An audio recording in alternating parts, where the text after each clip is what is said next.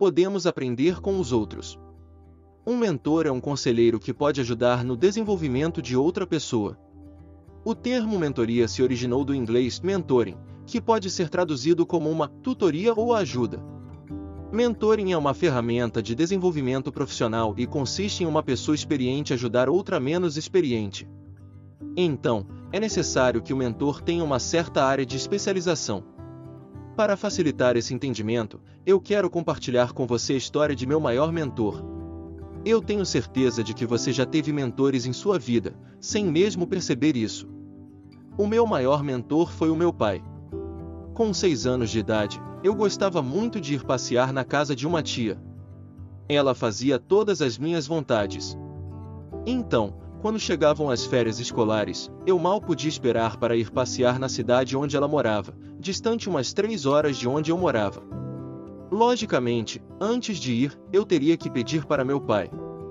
Lembro da primeira pergunta que ele me fez logo que eu fui pedir para viajar com minha tia: Você tem dinheiro? Aquela pergunta soou muito estranha, pois eu nem sabia muito bem o que significava dinheiro. Prontamente respondi para ele que eu não tinha, mas que ele poderia me dar para eu ir passear. Eu não esqueço a contestação dele até hoje. Ele me falou que dinheiro não se dá, que a gente precisa trabalhar para ganhar dinheiro. Então, ele me fez uma sugestão. Meu tio tinha uma revenda de carros e precisava de ajuda para lavar os carros diariamente. Meu pai conseguiu esse trabalho provisório de meio expediente para mim, e eu recebia pela ajuda que dava ao lavar os carros. Foi meu primeiro trabalho remunerado. Na ocasião, meu pai me falou que, quando eu tivesse dinheiro, eu poderia ir passear na casa da minha tia. A primeira grande lição de meu mentor foi que, para fazer o que eu quero, antes de tudo, eu preciso trabalhar. Passado um ano, vieram as férias novamente. Dessa vez, eu já sabia que, para poder ir viajar, eu teria que ter dinheiro. Antes de pedir para ir visitar minha tia, já saí avisando meu pai que eu tinha trabalhado e juntado dinheiro para o passeio. Fui para o passeio com o consentimento dele, mas o dinheiro terminou. Prontamente, ao falar com ele pelo telefone, Comuniquei que o dinheiro tinha acabado e, no mesmo instante, ele me contestou dizendo que, então, era sinal de que estava na hora de eu voltar e que, para eu ter mais dinheiro, eu teria que trabalhar mais. Essa foi a segunda lição de meu mentor: dinheiro acaba, trabalho não. Eu estudava pela manhã e trabalhava tarde ajudando meu tio em sua revenda de carros. Aos nove anos, quando avancei para a quinta série, fui para o turno da tarde. Ao sair da escola, eu ia até onde meu pai trabalhava para ir de carona com ele para casa. Ele trabalhava em uma empresa do comércio, como vendedor. Lembro que tinha materiais de construção e eletrodomésticos. Era comum eu chegar lá e ter filas de clientes aguardando para serem atendidos por ele, enquanto alguns vendedores estavam disponíveis. Logo que percebi isso, eu perguntei a ele o motivo de alguém optar por esperar, sendo que havia outros vendedores que poderiam atender. Ele me respondeu que ele gostava muito de ajudar as pessoas a realizarem seus sonhos, fosse de construir uma casa ou de ter um simples eletrodoméstico. Me falou que não se importava com o horário quando estava atendendo, e que as pessoas percebiam isso nele. Enquanto alguns colegas vendedores ficavam aguardando o horário para bater o ponto e ir embora, ele, muitas vezes, seguia lá até o último cliente ser atendido. Quando eu estava guardando, até não via o tempo passar, pois ficava observando e, algumas vezes, quando o gerente deixava, jogando nos videogames em exposição. Era comum chegarmos em casa já ao escurecer, e essa foi outra grande lição que meu mentor me deixou. Independentemente de você ser dono ou empregado, dê o seu melhor e demonstre seu real interesse em ajudar as pessoas. Faça bem feito e colherá os frutos.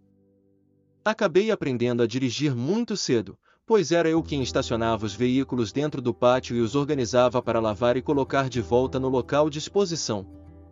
Como eu já sabia dirigir, minha vontade era que meu pai me emprestasse o carro.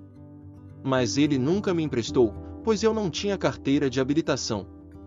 Esta foi outra grande lição que meu mentor me deixou: na vida, temos regras a cumprir, responsabilidades e valores. Eu sempre fui esforçado na escola. Meu pai me recompensava com um pequeno valor em dinheiro toda vez que eu apresentava uma nota máxima a ele. Nossa família era humilde. Não éramos ricos, mas também nunca nos faltou nada. Acabei saindo de casa aos 16 anos para morar em Santa Maria para estudar.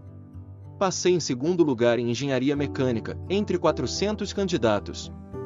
Ele havia me prometido um carro se eu passasse, mas eu sabia que ele não teria condições de me dar um carro naquele momento. Ele sempre foi muito sincero comigo e, ao me comunicar que não poderia cumprir sua promessa imediatamente, me mostrou um enorme carnê cheio de prestações. Era um consórcio que ele tinha comprado para honrar sua promessa e me dar um carro zero quilômetro. Dois anos depois, meu pai me comunicou que eu havia sido sorteado e que ele me presentearia com um Fiat Uno zero quilômetro. Compartilhei com meu pai que eu gostaria de noivar. Ele me falou que quem deseja noivar e quer casar precisa de dinheiro. Eu não tinha muito dinheiro, estava começando a crescer na empresa, mas o que eu ganhava pagava meus gastos e sobrava pouco. No entanto, eu tinha um carro que já estava quitado. A sugestão de meu mentor foi que eu fizesse um financiamento do carro para eu mesmo ir pagando, e o valor que eu recebesse era para emprestar a juros maiores. Com a sobra do valor, então, era para eu ir comprando as coisas para dentro de casa. O conselho de meu pai funcionou, pois consegui, só com os juros do empréstimo, comprar todas as coisas para o meu pequeno apartamento alugado, no qual minha futura esposa viria morar comigo. Essa foi outra grande lição que aprendi com meu pai: o poder dos juros compostos. Meu pai me ensinou uma das lições financeiras mais valiosas da vida: a diferença entre dívida boa e ruim. Vamos definir o que eu quero dizer com dívida ruim e dívida boa. Dívida ruim é dinheiro que você tira do seu bolso, ela deixa você mais pobre. Pode ser dívida de cartão de crédito para compras de itens, como roupas ou TVs. Pode ser até o financiamento de sua casa. Resumindo, se não está lhe dando dinheiro, é uma dívida ruim.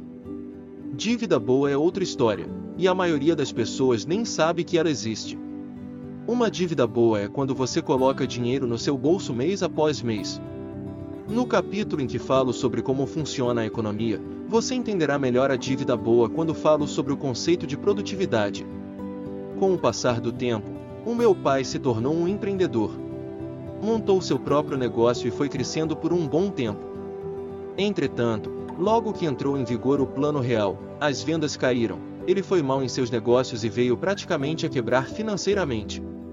Eu fiquei sabendo que ele estava com muitas dívidas.